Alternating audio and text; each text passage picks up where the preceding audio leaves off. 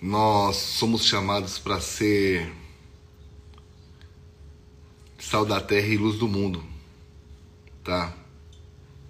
Nós somos chamados para para fazer a diferença nessa terra. E fazer a diferença é, é lembrar da história de Noé, que mesmo num mundo tão tenebroso, onde ninguém acreditou nele, ninguém acreditou nas dicas de Deus através dele, mas ele se manteve firme e ele levou a sua família a salvo para dentro da arca. Amados, da barca, né? do, do barco, da arca. Ah, eu acredito que, como a gente viu ontem, que a vida é cheia de oportunidades. E nós subimos no YouTube ontem à noite a mensagem que eu preguei aqui em Curitiba. O título da mensagem, deixa eu ver aqui. Só para vocês terem uma ideia do título. Desafios de. É, cadê? Um desafio paralisante pode se transformar numa oportunidade gigante.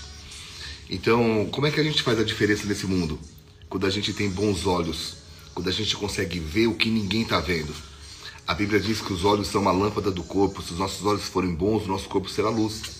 Então, se você só olhar para. Vamos para esse lado aqui para as más notícias, para aquilo que o mundo diz, você vai deixar de ver as oportunidades. Você lembra que ontem nós falamos sobre Davi, a diferença de Saul e Davi? Eu quero continuar falando hoje, tá bem rapidinho. Ontem nós vimos que tanto Saul quanto Davi, eles começaram bem, mas nem os, mas os dois, nem os, os dois não terminaram. Um terminou bem, né? Os dois não terminaram da mesma maneira. Um terminou bem e o outro não. Mas a gente viu que os dois começaram com bons conselhos. Então, foram as atitudes diante da vida que levaram eles a terem fins distintos. E hoje eu quero falar que os dois enfrentaram grandes desafios. Porque houve um momento na vida que os dois estavam ali, tanto Saul no reinado, quanto Davi que estava indo levar comida para os irmãos, e eles viram um gigante. Eles viram um, um, um guerreiro desafiando o povo de Israel. E sabe o que é interessante? É que Saul era o rei.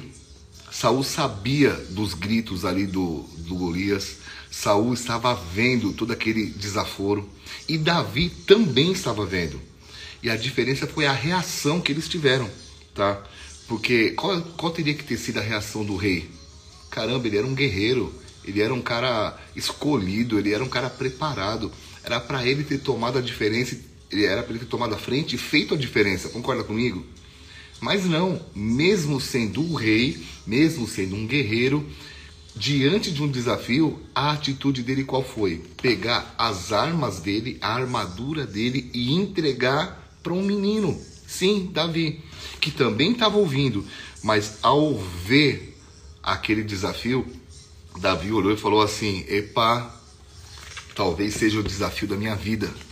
Eu sei que é difícil, eu sei que grandes desafios não vêm com uma cara agradável, e aqui é uma lição pra gente. A cara do Golias não era tipo a do Justin Bieber, bonitinho, e, e os xingos não eram assim, gente, por obsequio, alguém quer lutar contra mim? Não era, o negócio, o cara era gigante, o cara era feio, o cara era forte, o cara tinha uma espada gigante, o cara causava medo, pânico, ao ponto do próprio rei dizer, eu não vou. Pegou a arma dele e colocou na vida de quem? De um menino de alguém sem condições humanas de fazer, de, de enfrentar o desafio. Mas aí entra a grande questão, né? Até a, o Wanderson escreveu aqui: as escolhas definem nosso futuro. É bem isso. Davi olhou e falou assim: Cara, eu vou escolher enfrentar esse desafio. Não é bonito, vai ser difícil, mas se eu enfrentá-lo, a minha vida vai ser mudada. E foi, porque a partir do momento que ele vence Golias, é questão de tempo para ele assumir o trono. E o que acontece com Saul, que teve o mesmo desafio, perdeu o trono. E você vê que as atitudes de Davi foram sinistras. Ele viu o desafio, ele foi do jeito dele, ele não aceitou a armadura do rei, ele falou: "Cara, eu vou na minha característica". Eu sempre digo que não há competição para quem é original. Eu escrevi um livro sobre isso, não sei se você já leu. Vou até te mostrar, gente.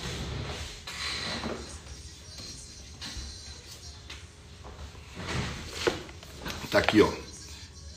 Eu sei que na câmera, no celular em pé, inverte, mas é identidade. Não há competição para quem é original. Esse livro vai te ajudar demais.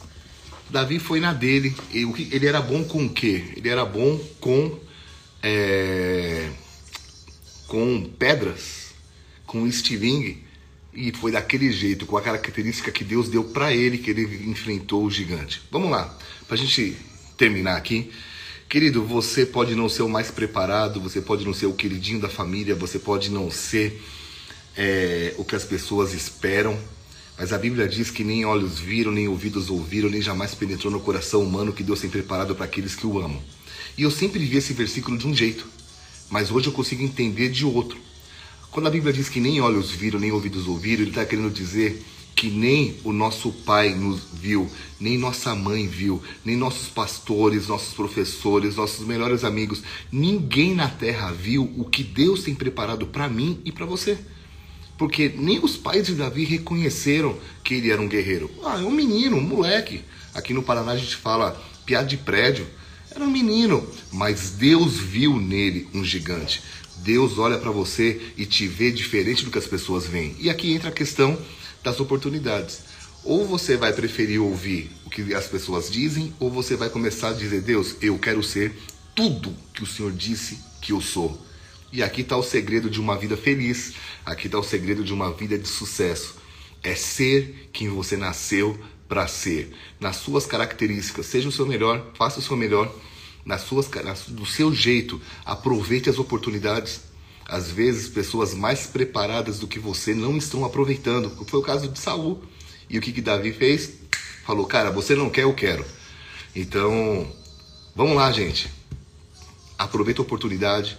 Deus tem coisas grandes. Eu escrevi o meu último livro, é esse aqui, ó. A história continua. Uau! Se você não tem esse livro ainda, entra na livraria tdb.com.br e adquire, tá? A arte de superar momentos de crise vai te ajudar demais, porque, meu irmão, a história continuou na vida de Davi. Um dia eu fui para Israel e eu ia viver, a, a, a turma estava indo para um lado, a caravana indo para um lado, e a gente resolveu dar uma pulada para o outro, e eu vi lá, túmulo de Davi. E a gente foi correndo lá, eu ia viver, aí lá é dividido no meio, homem para um lado, mulher para o outro. Eu entrei, olhei e falei, ah, que massa, top. Quando a Vivi saiu, ela saiu com o olho arregalado, o olho de Mônica, falou, que é isso, meu? Foi que foi. Pô, tinha uma mulher lá chorando, como se o Davi tivesse morrido ontem. Caramba, mais de pô, muitos mil anos, né? Dois mil de Jesus para cá, pelo menos três, quatro mil anos e a galera ainda chora por ele. Pequenas atitudes diante de desafios fizeram com que ele deixasse um legado. Qual é o legado que as suas atitudes estão deixando? Fica aqui a pergunta e aproveita a oportunidade, né? Uma delas, posso só para terminar aqui? Se você não se inscreveu ainda na mentoria que eu vou fazer de 15 a 19 de março, você está perdendo uma grande oportunidade. Na primeira aula eu falo muito sobre prioridade. E, amado, só para te dar um toque, o que, que você faz quando você acorda de manhã? Qual é a primeira coisa? Ah, eu abro os olhos, não estou falando disso. Mas tem gente que a primeira coisa que faz é ver as coisas urgentes, ao invés de ver as coisas que são prioridade. O que é prioridade para você? Será que olhar o WhatsApp, a primeira coisa quando acorda é prioridade? Ver o Instagram, ver as redes sociais, será que isso é uma prioridade? Sabe o que é prioridade para mim? Meu encontro com Deus. Antes de tudo. Então eu, eu saio, eu até gravo um videozinho dizendo, gente, eu vou estar aqui às 7 horas, hoje eu gravei, mas eu não fico respondendo, eu vou direto para a torre. Aquilo é uma prioridade.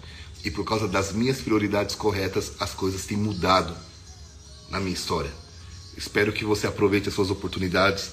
Se você não fez a inscrição ainda, como é que funciona? Só para você entender. Você vai entrar no meu site, a, ou a Dani, ou a. Ou a. Nossa, a Ana Justino vai colocar aqui a, o link, tá? marcelobigardi.com.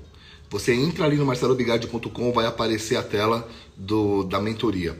De 15 a 19, segunda, terça, quarta, quinta e sexta, das 8 da, manhã, das 8 da noite às 10 da noite, eu vou estar ali ao vivo com você numa sala de aula.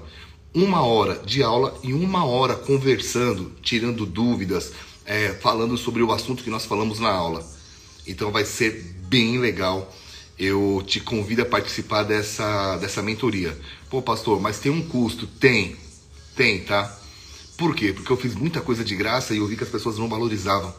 E para quem conhece esses estudos e quem faz mentoria sabe que o valor que eu estou cobrando é mínimo perto do conhecimento que você vai receber. Então vale a pena se inscrever. Perguntaram aqui, é, perguntaram aqui se vai ter torre todo dia. Sim, eu quero fazer dessa torre um estilo de vida, tá? Pelo menos de segunda a sexta, sábado e domingo não. E vai ser maravilhoso, tá? 15 a 19. Olha aí, a Deisiane colocou para mim, marcelobigardi.com. Ou eu vou colocar aqui no no caramba, no story, uma uma raça para cima para você chegar lá, tá? Ótima terça-feira, que Deus te abençoe demais, que você aproveite as suas oportunidades, se inscreva na mentoria, porque se você não fez, você está perdendo uma grande oportunidade. Quem já fez sabe quão importante é, tá bom? Beijo no coração, nos vemos amanhã, 7 horas da manhã. Valeu, gente.